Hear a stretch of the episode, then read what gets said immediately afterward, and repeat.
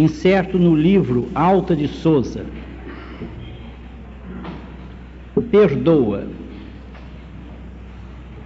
Repara a fonte diligente e boa, escravizada ao solo em que destila, acolhendo a cantar, doce e tranquila, a saliva do charco que a magoa. Envolvente e translúcida coroa, que afaga e nutre o coração de argila passa ajudando ao chão em que se asila, tanto mais pura quanto mais perdoa.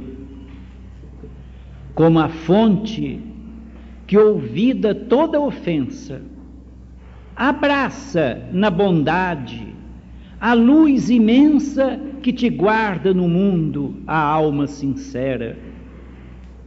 E estendendo o perdão por onde fores, encontrarás na cruz das próprias dores a alegria divina que te espera.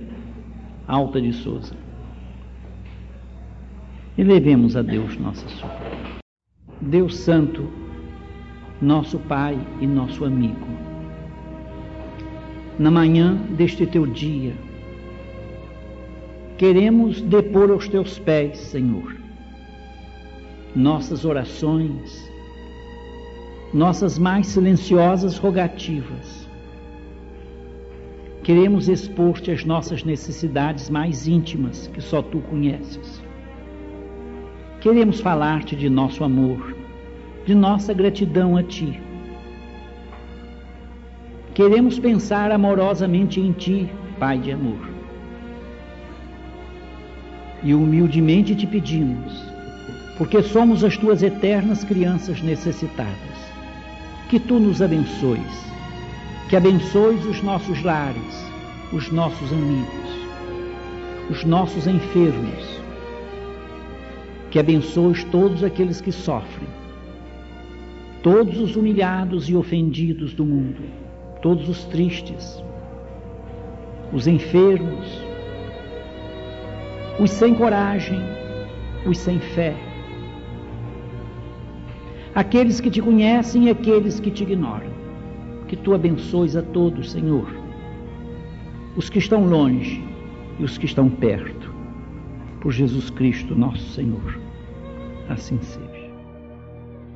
Queridos amigos, nós trouxemos para a nossa meditação desta manhã uma parábola de Jesus Cristo é bom lembrar que ele falou em parábolas, mas nem todos às vezes entendem o sentido profundo da parábola, desta e das outras que ele ensinou. Vamos pedir a Deus que nos abençoe para que nós entendamos esta parábola que nos mostra a justiça de Deus, que nos mostra como a humanidade tem recebido a palavra de Jesus, uns com sabedoria proveitosa, com vigilância, com amor, com fé, outros com indiferença, com pouco caso, com relaxamento moral, com torpor espiritual, sem atenção, sem valorizar a palavra do Mestre.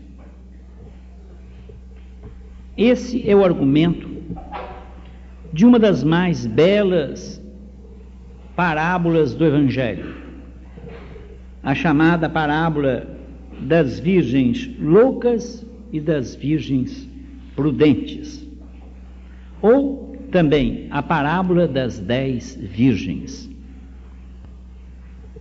Nós vamos ler o texto evangélico para depois buscar com a graça de Deus, com o auxílio divino, o entendimento do sentido oculto, do sentido espiritual desta história que Jesus contou, para que nos preparemos para a gravidade desta hora que estamos vivendo, que estamos atravessando.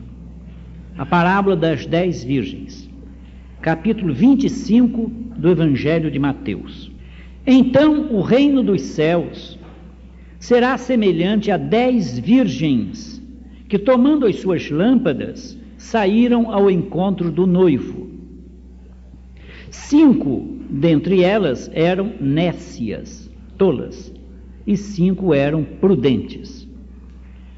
As tolas, tomando as suas lâmpadas, não levaram azeite consigo. Mas as prudentes levaram azeite em suas vasilhas juntamente com as lâmpadas.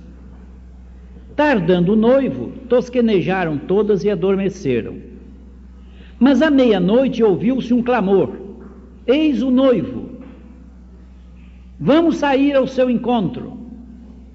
Então todas se levantaram e prepararam as suas lâmpadas. E disseram as nécias, as prudentes: Dai-nos do vosso azeite, porque as nossas lâmpadas estão se apagando. Porém, as prudentes responderam: Talvez não haja bastante para nós e para vós. Ide antes aos que o vendem e comprai-o para vós. Enquanto foram comprá-lo, veio o noivo. E as que estavam apercebidas entraram com ele para as bodas e fechou-se a porta. Depois vieram as outras, as outras virgens, e disseram: Senhor, Senhor, abre-nos a porta. Mas ele respondeu: Em verdade vos digo que não vos conheço. Portanto, vigiai, porque não sabeis nem o dia nem a hora. Esta é a grande parábola de advertência de nosso Senhor e Mestre Jesus. É um grito de alerta para a nossa vida inteira, para a nossa filosofia de vida, que é mais ou menos oculta aos olhos dos outros, de todos. Cada um de nós vive e pensa e dirige a sua vida segundo os parâmetros que elege em boa ou má consciência. E é também um aviso, uma advertência para a nossa vivência entre os homens, que naturalmente segue a nossa filosofia de vida, o nosso tipo de encarar o mundo. Notamos aqui uma coisa muito importante: Jesus, como em todo o Evangelho, usa os símbolos hebraicos, os símbolos do seu povo. O número 10 para os hebreus, para os judeus, indica totalidade.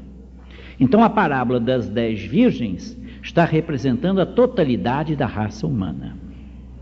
Esta é a primeira observação que nós temos que fazer para mostrar que a parábola diz respeito a todos nós, sem exceção de um só.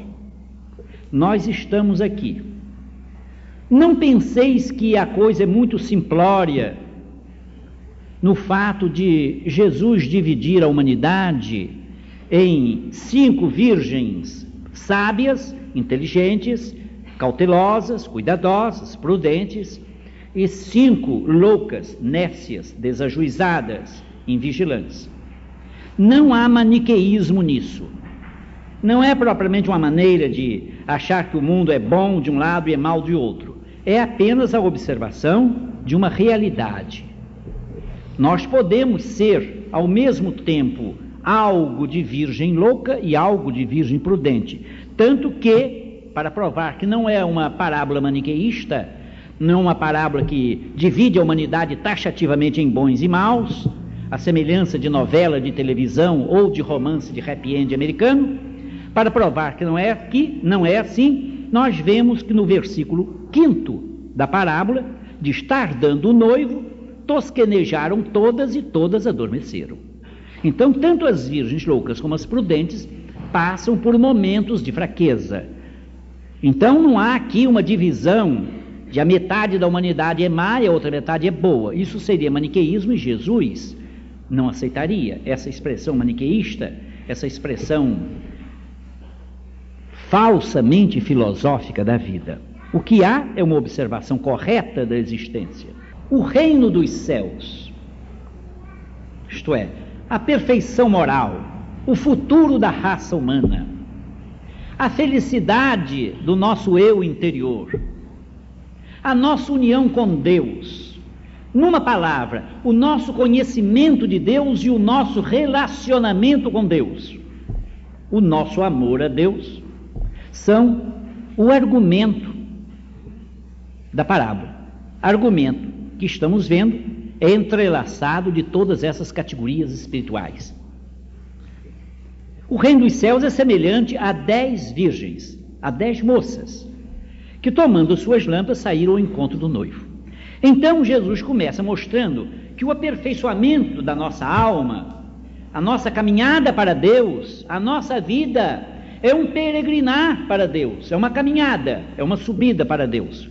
Isto se assemelha a uma festa, a uma festa nupcial. Ele já em outras parábolas fala a festa das bodas, a parábola das bodas. Assim como o dia das bodas, o dia do casamento, é o dia mais feliz para os noivos, é o dia que eles realizam o seu ideal, que será mantido ou não, conforme as circunstâncias posteriores, mas é o dia da realização do sonho da beleza. Deus, Jesus também mostra que a nossa união com Deus o nosso conhecimento de Deus, que é um conhecimento de amor, como nós vamos ver daqui a pouco. Ele, como no Velho Testamento, pela palavra dos profetas, e no Novo Testamento, em várias passagens dos Evangelhos e das Epístolas, mostra a união nupcial como um símbolo, o banquete da felicidade, a felicidade nupcial quer dizer, das nossas núpcias, das núpcias, do nosso casamento espiritual com Deus, da nossa união espiritual com Deus, da alma com Deus. É uma visão mística da vida. Talvez nem todos possam atingir, talvez nem todos possam aceitar, mas é uma visão mística da união das almas que os grandes autores cristãos assim enxergaram também. Grandes autores como Santa Teresa d'Ávila, São João da Cruz, São Pedro de Alcântara e tantos outros que viram a felicidade nessa união mística da alma com Deus. Então, Jesus mostra que o reino dos céus é o final da viagem. A perfeição moral do nosso coração é o objetivo da vida. A vida é uma peregrinação, é uma caminhada, é uma subida, e o alvo é Deus. Conhecer Deus e amar a Deus sobre todas as coisas, como ele mesmo pediu, de toda a alma, de todo o coração, de todo o entendimento e de todas as forças. Então, o reino dos céus é essa totalidade da humanidade que a humanidade inteira deve atingir. Mas cinco dessas virgens eram nécias. Elas não eram vigilantes, não eram inteligentes, é a tolice, a vaidade que se transforma em vaidade culposa.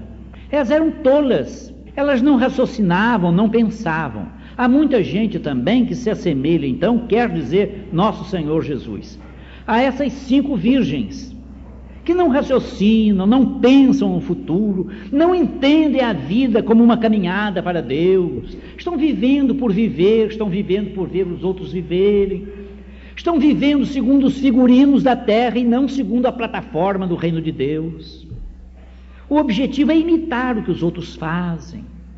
É apenas uma subserviência à moda. Isso está na moda, eu sigo. É assim, eu faço. O figurino é este, eu vou. Este é o plá, eu sigo. Ora, Cristo nos dá uma filosofia de vida completamente diferente ele aponta o que fizeram, como procederam as cinco moças sábias, ajuizadas. Aquela sabedoria de mente, aquele cuidado, aquela vigilância, que afinal vai vencer e vai ser meritória. E umas, a invigilância culposa, a tolice sem nexo, da imitação, do mimetismo tolo, do apenas fazer o que os outros fazem e fazer porque os outros estão fazendo. A outra não, a consciência retilínea, a consciência meritória, a fé vigilante, o cuidado, o zelo, o pensamento voltado para o alto. São os dois retratos das virgens loucas e das virgens prudentes. As nécias, as tolas, tomando as suas lâmpadas não levaram azeite consigo, mas as prudentes levaram azeite em suas vasilhas juntamente com as lâmpadas. É bom aqui, num parênteses rápido, lembrar por que essa história de vasilha, de azeite e de lâmpada. Aqui é a história de um casamento. Os casamentos no tempo de Jesus, os casamentos judeus, eram feitos uma parte em casa da noiva, outra parte em casa do noivo. Isso a festa do casamento propriamente dito, do matrimônio, porque antes havia os esponsais, que nós chamamos hoje noivado, mas não se trata disso aqui. Maria diz, Maria era desposada com José quando o anjo apareceu, ela disse: Eu sou desposada, mas estava vivendo ainda. O noivado, no direito hebraico, já era considerado casamento. A pessoa noiva, para o direito hebraico, já era casada, embora continuasse vivendo. O noivo ou esposo, porque são sinônimos. Aqui nós podemos falar noivo ou esposo. Tanto que algumas traduções trazem noivo, outras traduções trazem esposo, que no direito hebraico é a mesma coisa. Porque a festa dos esponsais, que, esse, que nós chamamos de noivado, já era casamento para eles. Casamento que se completava com a segunda festa, que é esta aqui, o matrimônio, que começava na casa da noiva, um ato religioso, consagratório na casa da noiva, e depois o noivo vinha para apanhar a noiva e levá-la com os amigos, com as amigas, com as virgens loucas, com as virgens prudentes, com os familiares, para levar para a residência dele, que seria também residência dela, do casal aí. Então essa festa na casa do noivo durava às vezes dois, três, quatro, muitos dias. Assim era o casamento judaico. Era uma grande festa, era uma grande coisa, e uma coisa de muita responsabilidade, que começava com os esponsais, quer dizer, com o noivado, que significava casamento. Então era uma ideia profunda de responsabilidade.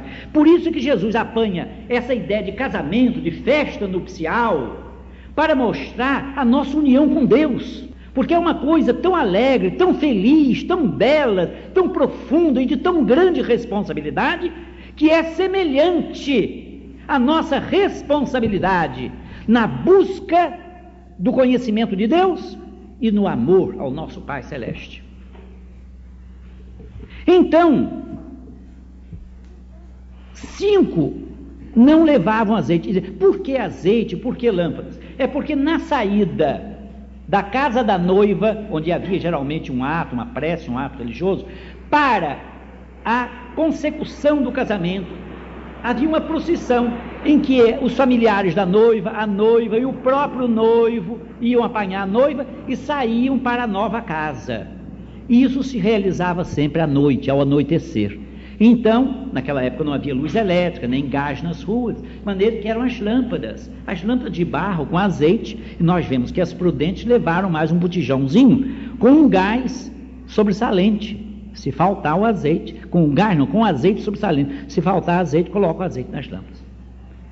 Mas o fato é que a festa demorou. As festas de casamento eram demoradas. Havia muita alegria, muita festa. Eles dançavam, eles se festejavam. Então era tanta alegria que às vezes a coisa demorava mesmo. E aqui está havendo uma demora da saída da casa da noiva, o noivo chegar para apanhar a noiva, para terminar finalmente a segunda parte do casamento hebraico o matrimônio. Agora já podemos entender: cinco delas, dessas participantes do casamento, amigas do noivo e da noiva, eram dez. Esse dez é a totalidade. Cinco delas eram nécias, cinco prudentes. As nécias não levaram azeite consigo.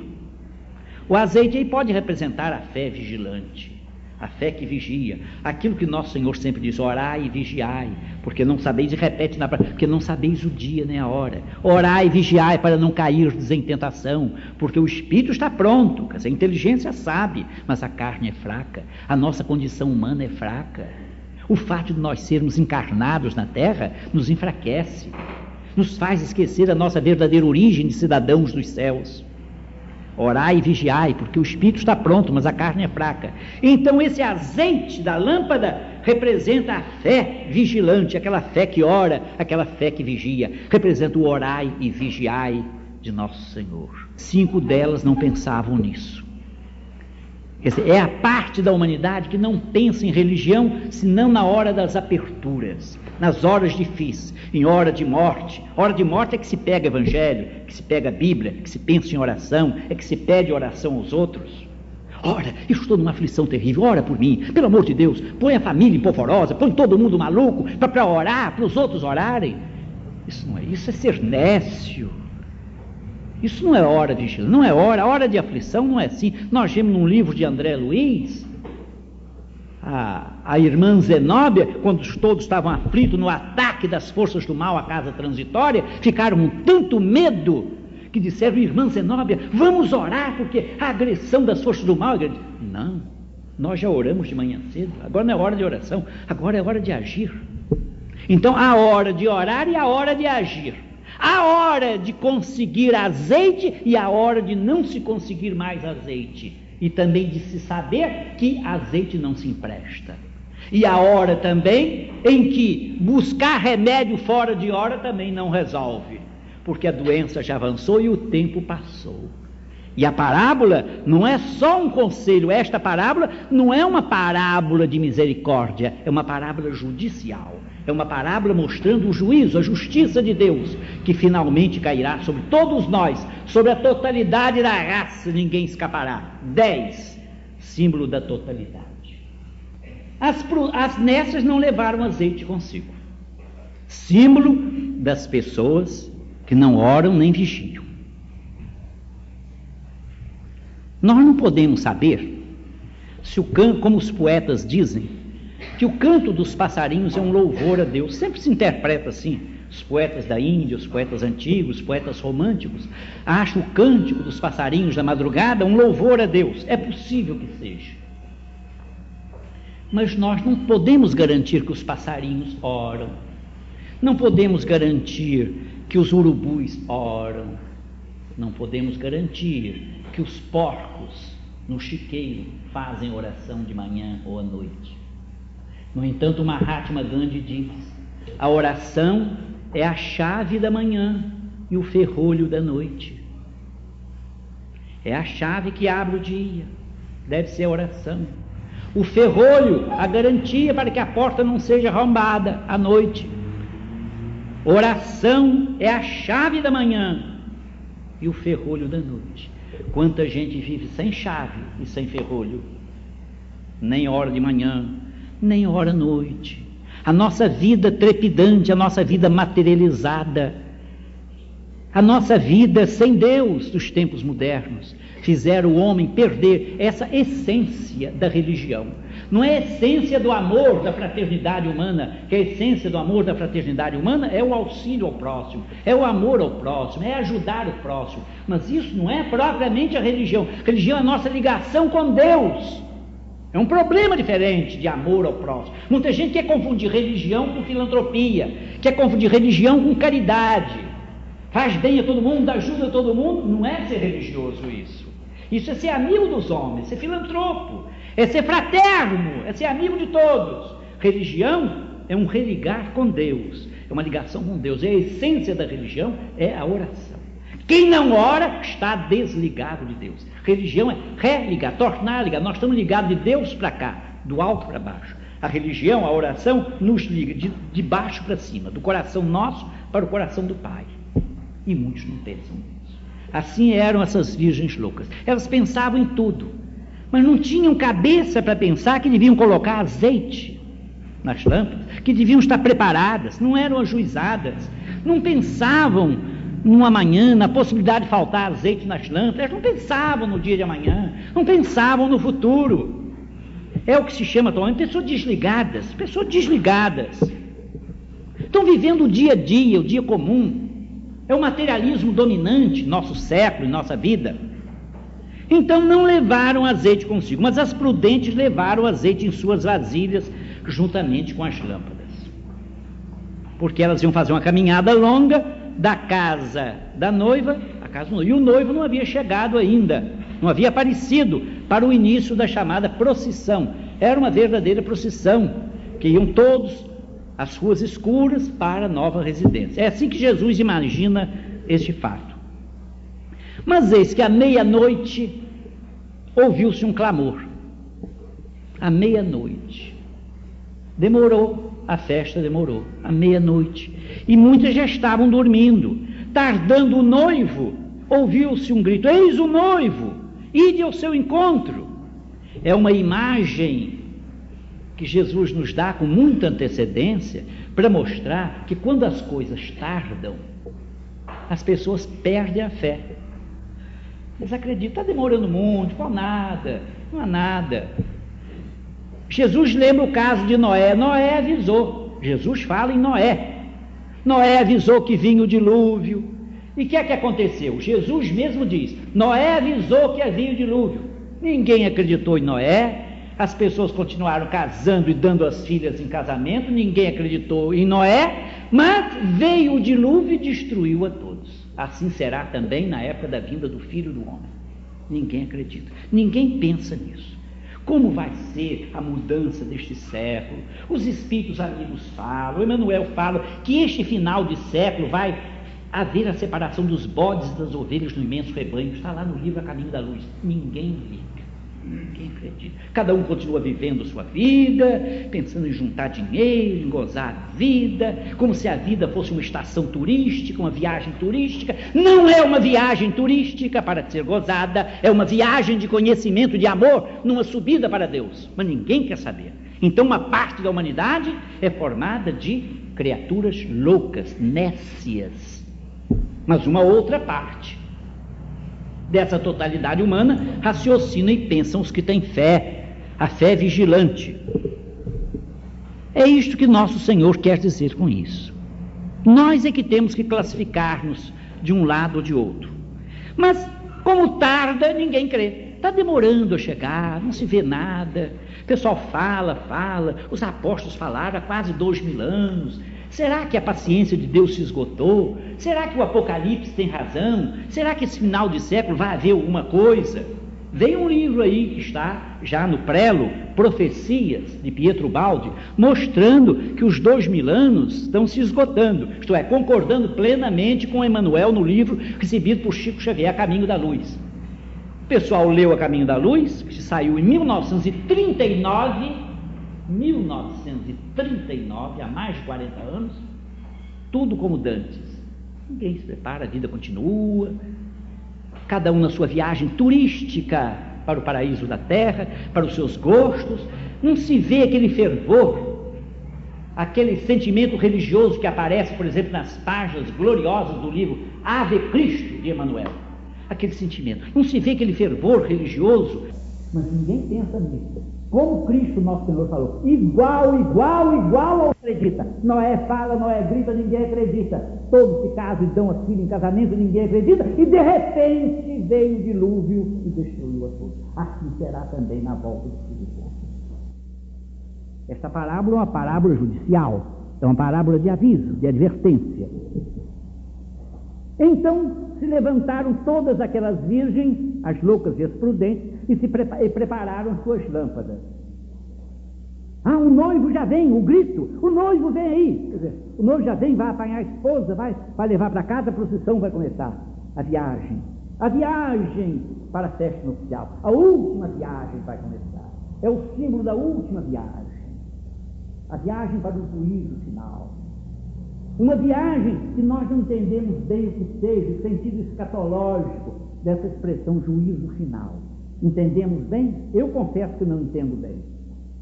Mas o Mahatma Gandhi diz, pelo fato de nós não entendermos bem uma coisa, pelo fato de não compreendermos bem uma coisa, isso não é razão para nós duvidarmos dessa coisa. É razão para nós continuarmos estudando, pesquisando, a ver, a ver se podemos entender. Mas não duvidar. Ninguém sabe o que é juízo Ninguém sabe o que é o Apocalipse, porque ninguém leu o Apocalipse. Ninguém sabe o que está para acontecer, porque nós estamos como dias Noé, em que ninguém quer nada, em que ninguém crê nada. Casam-se e dão-se em casamento. Ninguém acredita. Mas virá o dilúvio de repente, virá a hora apocalíptica de repente e destruirá Então, essa parábola é de advertência, uma parábola própria para os nossos dias, própria para a pessoa tomar consciência e tomar resolução. Quem quiser ser virgem prudente, quem não quiser continua como virgem nécia. Então todos se levantaram e prepararam suas lâmpadas. Aí que acontece uma coisa importante, que mostra mesmo que essa parábola é a imagem do nosso mundo, da nossa humanidade.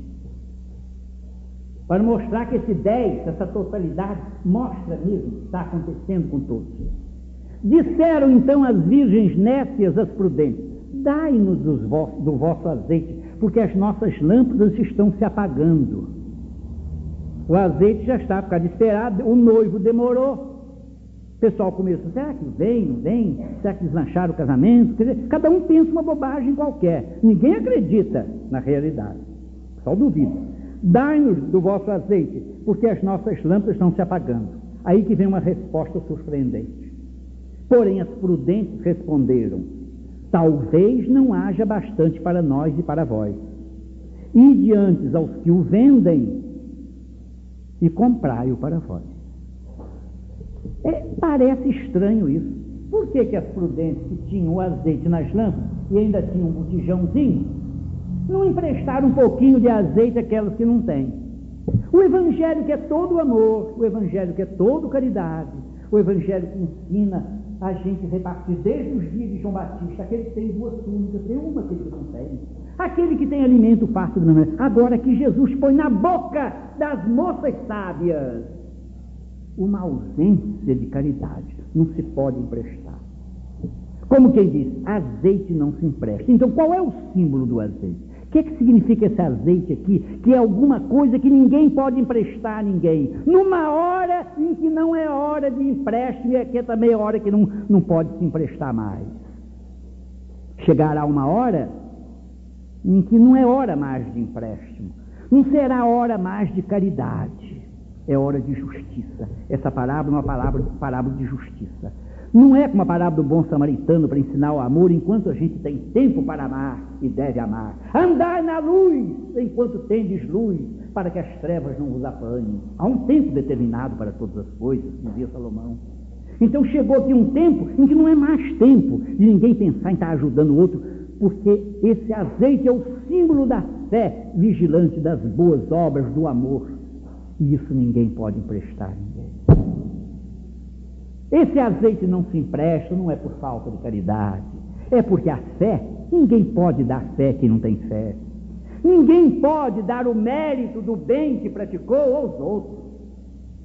Se meu amigo vive a vida inteira fazendo bem, eu não posso querer pistolão dele para entrar no céu. Dizer, meu amigo, empreste um pouquinho dos seus grandes méritos, daquele grande amor que você teve durante a vida, porque é chegada a hora final da grande viagem. Né? Ajuda um pouco, empresta um pouco da sua caridade, empresta um pouco dos seus méritos, do seu amor. Não, é, não existe isso, meus amigos. Esse azeite não se empresta. Esse azeite é elaborado, é comprado, aqui diz, é comprado pela própria pessoa. A compra significa uma troca. O indivíduo conquistou por troca, por um ato pelo esforço dele. Ele não está recebendo comida de graça. A lei de Deus manda dar a cada um segundo as suas obras. Chegou a hora de se cumprir a lei, o princípio da reta justiça, a cada um segundo as suas obras, segundo o que fez. Não há pistolão no reino dos céus. Não há pistolão depois da morte. Ninguém pensa nisso. Que aqui na terra há muitos arranjos. Você arranja, acerta, um amigo, etc., pede nessa repartição, aquilo e ali, daqui a pouco encaixa, o camarada encaixa outro com um ordenadão. Como houve escândalos ter havido em toda parte, lá na Bahia, por exemplo, as esposas e filhas dos, dos chefes do Supremo Tribunal do Trabalho, Tribunal do Trabalho na Bahia, eles colocaram as filhas, as esposas, os parentes, como serventes, só para encaixar no quadro administrativo servente. Depois, chegando lá, passou, porque precisa, não o serviço administrativo exige. A pessoa sai da categoria de servente, ganharia, maninharia, e passa a ser auxiliar, assessor do diretor, assessor do juiz, assessor dos procuradores judiciais, assessor disso, aquilo, ganhando 300, 400 mil cruzeiros por mês. Foi só para encaixar. Houve o processo aí, a República, até o ministro da Justiça entrou na história, depois parou tudo eles foram novamente, foram suspensos, suspensos. Uma velhacaria grossa, uma mordomia nojenta, foram apenas suspensos. Não foram expulsos, suspensos, parente de juiz. Olha lá quem é que mexeu com juiz. Parente de juiz. Então foram suspensos, depois de 30, 60 dias, todo mundo esqueceu a coisa, voltaram, os serventes, entre aspas, voltaram para os cargos poupudos suas grossíssimas mordomias. Então, aqui na Terra, existe tudo isso, até no Judiciário, que era antigamente o poder da República mais respeitável. Hoje, tudo desmoralizado. Executivo, Legislativo, Judiciário, tudo essa coisa triste que todos sabem, não é preciso falar. Mas no plano espiritual não existem essas mordomias, não existem essas velhacarias, não existem essas injustiças. Cada um é o que é, cada um é o que se fez, cada um é o que construiu dentro de si mesmo, ou de bem ou de mal, ou de desprezo à palavra de Deus, ou de obediência à palavra de Deus. Cristo foi muito claro: quem é de Deus, escuta as palavras de Deus. Escuta não é só ouvir, é pôr-se escuta, é prestar atenção. Ouvir a gente ouve sem querer. A gente ouve um grito na rua aí, o buzinar de um caminhão que passa, a gente ouve, não escutou. Nós ouvimos. Escutar é ouvir voluntariamente, é querer ouvir, é pôr-se escuta. Quem é de Deus não ouve as palavras de Deus, escuta.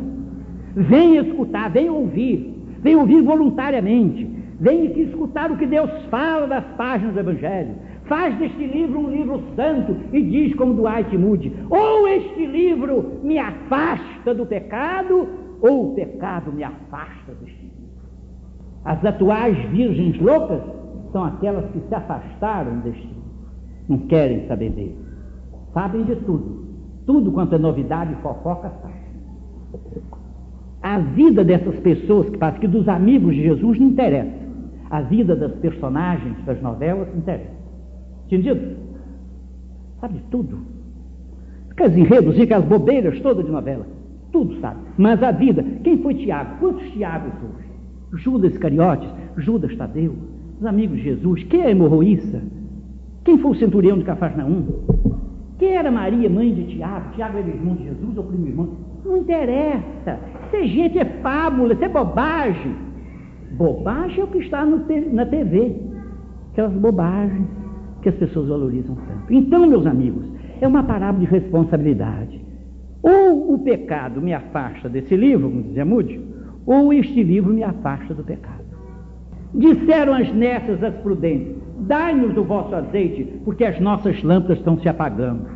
É a hora do perigo, é a hora final, em que a pessoa quer usar nos planos de Deus, nos caminhos de Deus, junto da lei de Deus, junto dos tribunais de Deus, caminhando mais de perto, aproximando-se da hora de Deus, da última hora marcada pelo relógio da terra, quer usar os mesmos processos que usava na terra. Dá-se um jeitinho, o Brasil é o país do jeitinho, te dá um jeitinho, você fala com fulano, etc. Não é? QI já deixou de significar coeficiente de inteligência, passou a significar cota de influência, pede fulano, que fulano pode, manda, etc. Tal. O QI hoje é diferente e dá um, um jeitinho para tudo. E encaixa o camarada aqui ali, e a, os absurdos, as mordomias, e fulano tem um parente que é lá, presidente, amigo do governador, ou, ou amigo do goberi, ou amigo de um, de um cafajeste qualquer, e dá um jeitinho. No plano espiritual não há, não há eminências pardas. Não há eminências pardas. Não há políticos nem politicoides. Há as obras, o azeite. Por isso é que Jesus dizia, dizia, preparai, estai com as vossas candeias preparadas.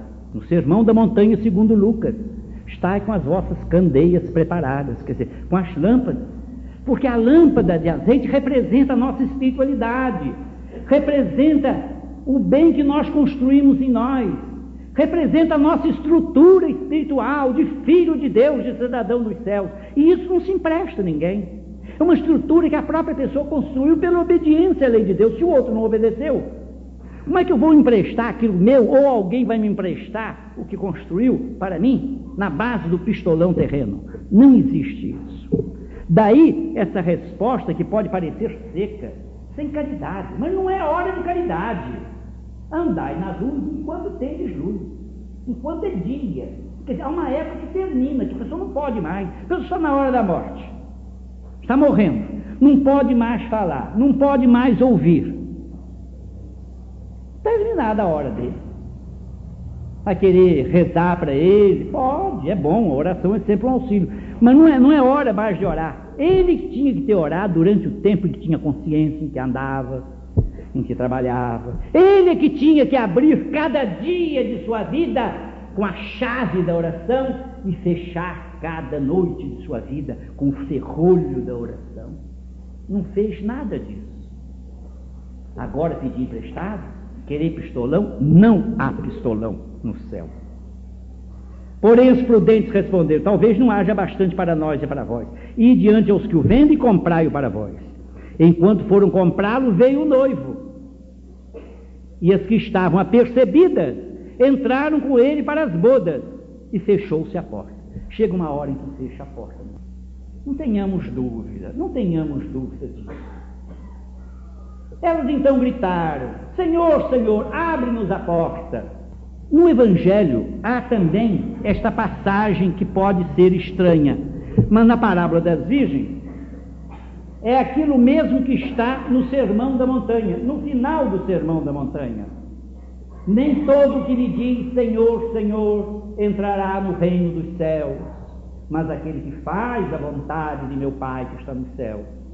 Naquele dia, é o dia da parábola naquele dia Muitos hão de dizer Senhor, Senhor, não profetizamos em teu nome, quer dizer, não pregamos em teu nome, não agimos mediunicamente em teu nome, em teu nome não expelimos demônios, não fizemos curas espirituais em todos, não ajudamos a humanidade sofredora.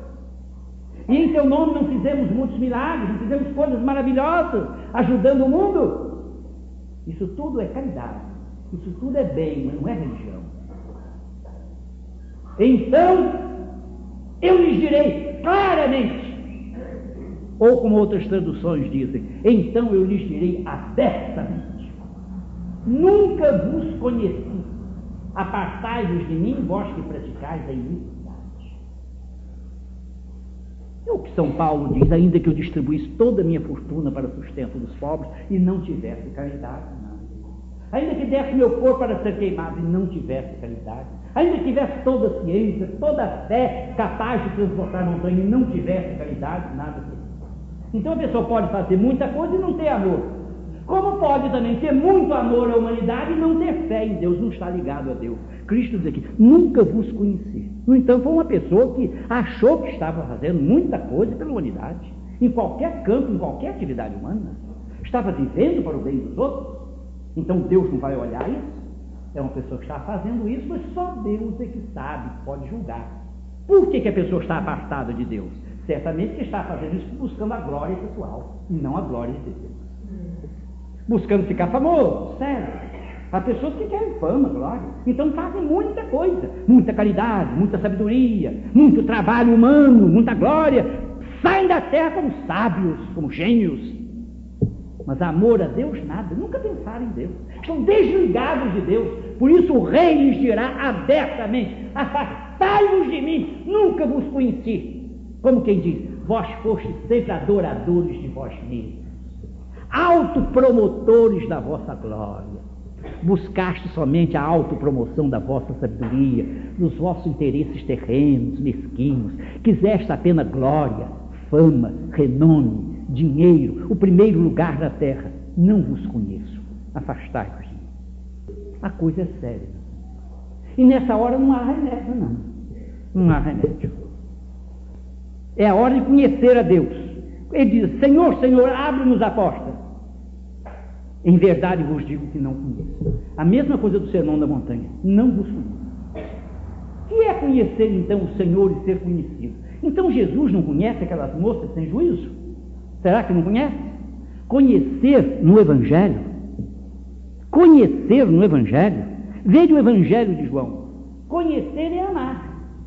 A pessoa só conhece a Deus, só pode dizer que conhece a Deus quando tem amor a Deus. Quando tem amor a Deus, passa a conhecer Deus e amar a Deus. Quem não ama Deus é porque não o conhece. Jesus diz assim: Eu conheço as minhas ovelhas e das minhas sou conhecido. Eu sou o bom pastor. O bom pastor dá a vida pelas suas ovelhas. Nunca pensamos nesse texto? Eu conheço as minhas ovelhas e das minhas sou conhecido. As minhas também me conhecem. Eu sou o bom pastor e dou a vida pelas minhas ovelhas. Qual é o maior tipo de amor? É o amor sacrificial. Foi o amor que Jesus nos deu. Foi a cruz por nós. Então, conhecer as ovelhas é saber que ela é amar a ovelha e dar a vida por ela. Conhecer na vida, no Velho Testamento e no Novo, é sinônimo de amar. Quando Jesus diz, eu conheço as minhas ovelhas, as minhas ovelhas, eu as amo e sou amado por elas. Pedro, tu me amas? Amo, Senhor. Então apacenta as minhas ovelhas. E segunda vez perguntou, Simão, filho de Jonas, tu me amas? Amo, Senhor. Então apacenta as minhas ovelhas. Prova o amor. Simão, terceira vez, tu me amas? Senhor, que resposta linda. Senhor, tu sabes todas as coisas. Tu sabes que eu te amo. Isto é que é conhecer Jesus, isso é que é amar Jesus. Que vem a ser a mesma coisa. Eu conheço as minhas ovelhas e das minhas sou conhecido. Eu sou o bom pastor. O bom pastor dá a vida pelas suas ovelhas. É o amor completo. Conhecer é amar até o sacrifício. Não é conhecimento intelectual, de conhecer coisas, psicologia e didáticas e parapsicologia e ciências e filosofias. Nada disso. Com Deus é tudo diferente. Com Deus o conhecimento é do coração. O coração que conhece a Deus e o ama. E o ama porque o conhece. E o conhece porque o ama. Eu conheço as minhas ovelhas e das minhas sou conhecido. Eu sou o bom pastor. O bom pastor dá a vida pelas suas ovelhas. Isso é que é amor. Isso é que é conhecer. Um conhece o outro. A ovelha conhece Cristo e Cristo conhece a ovelha. E é assim mesmo na vida prática. Até hoje, lá na Palestina, fizeram experiência nos campos de pastagem da Palestina. Alguém substituiu o pastor, até a veste do pastor, e chamou as ovelhinhas assim, conforme o pastor chama. Menha, menha, para a ovelhinha chamar. Ela não atendeu o falso pastor, porque ela conhece a voz do seu pastor. Como disse Cristo, ela ouve o pastor, mas não ouve o mercenário, ouve a voz do pastor.